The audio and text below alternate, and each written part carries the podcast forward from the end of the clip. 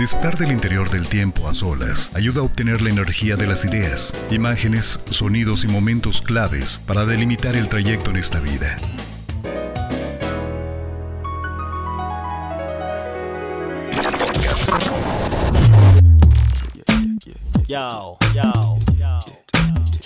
Introverso Podcast. Introverso Podcast. Podcast. Un espacio que pondrá en sintonía cada elemento de la mano de Yasmín Delgado. Yasmín Delgado. Te invito a seguir Introverso Podcast en Facebook, donde podrás hacer llegar tus opiniones sobre cada episodio y también compartirlo con tu familia o amigos a través de Spotify. Seguramente has escuchado el dicho popular de eres lo que comes, el cual tiene una relación directa con la salud física. Es decir, que si llevas una buena alimentación sana, puedes evitar muchas enfermedades. Esto no tiene discusión y en esta ocasión, en el regreso de lo que callamos los ansiosos de Introverso Podcast, quiero platicarte de un tema que pocas veces tomamos en cuenta los que tenemos ansiedad. Nosotros no podemos comer cierto tipo de comida y beber ciertas cosas. Y para eso quiero platicarte las razones. Lo que callamos los ansiosos, entre nosotros nos reconocemos. Hablar de una buena alimentación significa cumplir con el plato del buen comer, donde debes incluir verduras, frutas, proteínas, etcétera, etcétera. Muchos de estos nos ayudan a generar un efecto directo en nuestro estado de ánimo. Pero, ¿sabías que lo que comes y bebes puede afectar tus niveles de ansiedad? Aquí te va un ejemplo. Si eres de los que siempre que despiertas se toma una buena taza de café por las mañanas y a los minutos sientes una adrenalina y desesperación, esa es una señal de que no debes tomar café porque así como el té negro y las bebidas energéticas son un estimulante que te hará mantenerte despierto, sí, pero que si sufres de ansiedad te puede provocar un lapso mucho mayor. En mi caso, el café normal yo no lo puedo tomar, tiene que ser descafeinado y en cantidad menor de azúcar. En este caso yo utilizo más la stevia, porque imagínate, café y azúcar es una bomba para un ansioso y para los que no son ansiosos también. Así que no es que seamos especialitos con el café, de que, ay, nomás tomo descafeinado y de cierta marca. No, la verdad es que esta es una razón muy imprescindible para los que tenemos ansiedad. Te lo digo porque me ha pasado mucho. Inclusive personas que me dicen, ay, ya nada más porque no puedes tomar de esta marca ya no quieres café. No, es que si tomo café, imagínate cómo me pongo y la sensación de ansiedad después de tomar café es horrible y te queda como experiencia para ya no volverlo a tomar. Pero en tu caso, si no sabes distinguir los síntomas de exceso de cafeína, aquí te van algunos tips. Seguramente vas a sentirte nervioso, mareado,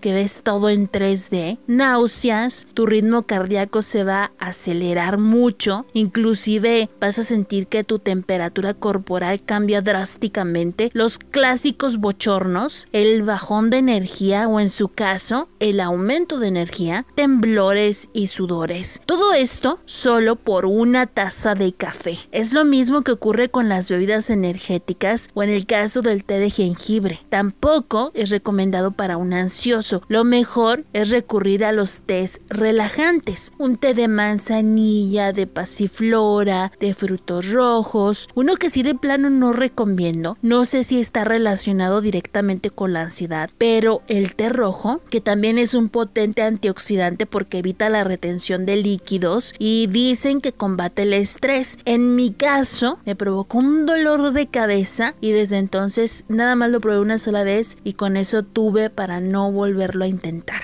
También se ha encontrado que demasiado sodio, es decir, demasiada sal, en la alimentación es perjudicial para el sistema neurológico porque causa fatiga, depresión, episodios de pánico y daños al sistema inmunológico. Además, debes saber que en exceso provoca hipertensión, retención de líquidos, hinchazón y aumento de peso. Entonces, hay que tratar de consumir la menos cantidad posible de sal. No te voy a decir que yo como sanamente porque te estaría mintiendo. La verdad es que como un poco de todo, pero he notado que si realizo una dieta balanceada, todos los síntomas de ansiedad, depresión, etcétera, se desaparecen. Y si tomo ciertas cosas como el café normal, de pronto tengo un cambio no solamente en mi estado de ánimo, el azúcar, el chocolate, que en mi caso no debo consumirlo, pero a mí me encanta el chocolate, me dan en mi de palo. Y ciertas bebidas muy endulzadas tampoco son recomendadas. De refresco, yo creo que es uno de los más estimulantes que sí también te mantiene despierto, pero que igual te ocasiona problemas mayores. Así que hay que tratar de evitar también de consumir. Es decir, entre menos consumas comidas procesadas, enlatadas, menores lapsos de ansiedad vas a tener. Pero aquí viene la contraparte.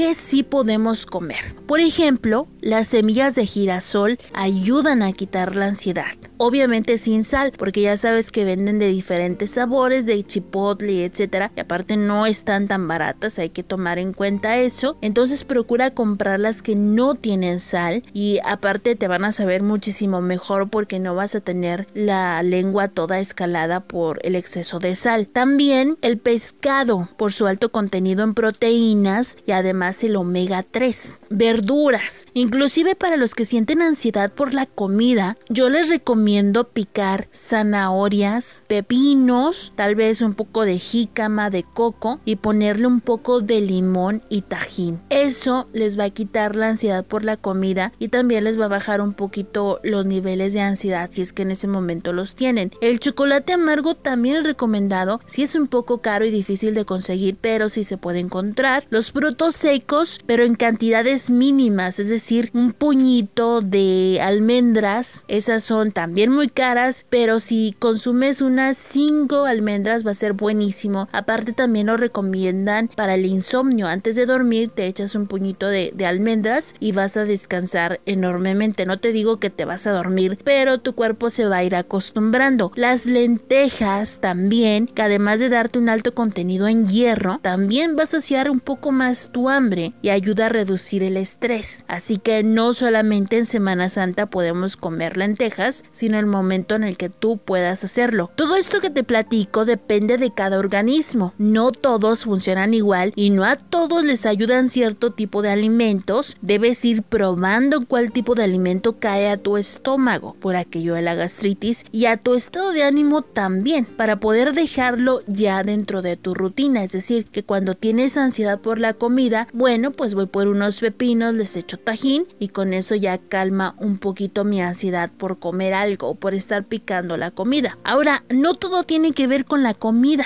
sino con la forma en cómo comemos. Si eres una persona muy ansiosa, estoy casi segura que eres de las que come muy rápido y también esto tiene un efecto negativo, aunque sé que es difícil porque muchas veces el trabajo pues te permite cierto tiempo para comer y por eso comes rápido, pero debemos aprender a hacerlo pausadamente, masticar la comida de 15 a 20, pero si ya de plano no te cansas de estar masticando la comida, aprende a saborear. Cuando estás comiendo, aprende a distinguir los sabores. Eso también te va a ayudar un poquito a distraer tu mente y de no estar comiendo rápidamente. En general, lo que comemos y cómo comemos es la clave de todo el cómo las repartes durante el día también, qué tipo de comida consumes, todo tiene que ver con la alimentación, porque es bien sabido que una nutrición equilibrada es fundamental para mantener una salud general, pero también para poder manejar mejor nuestra ansiedad y regular el estado de ánimo. De la misma manera que es importante también cuidarte físicamente, también es bueno cuidarse psicológicamente, es decir, que todo va de la mano. Así que yo te recomiendo que acudas a un especialista para que te ayude en esta cuestión de la alimentación y verás que cuando ya lo intentes y lo hagas rutinario, te lo mencionaba, seguramente ya las crisis de ansiedad van a ser menor y si te encanta el café como a mí también a veces en las mañanas, trata de tomar un poco menos o, o que sea descafeinado. Te va a hacer muchísimo menos daño y a lo mejor tu estómago lo puede soportar. Acuérdate que también todo en exceso ocasiona un daño. Pero bueno, espero haberte ayudado en el episodio del día de hoy. Muchísimas gracias por compartirlo. Un saludo muy especial para los amigos de X Podcast porque por ahí me estuvieron mencionando, lo recomendaron el podcast. Se los agradezco de corazón y les deseo mucho éxito porque la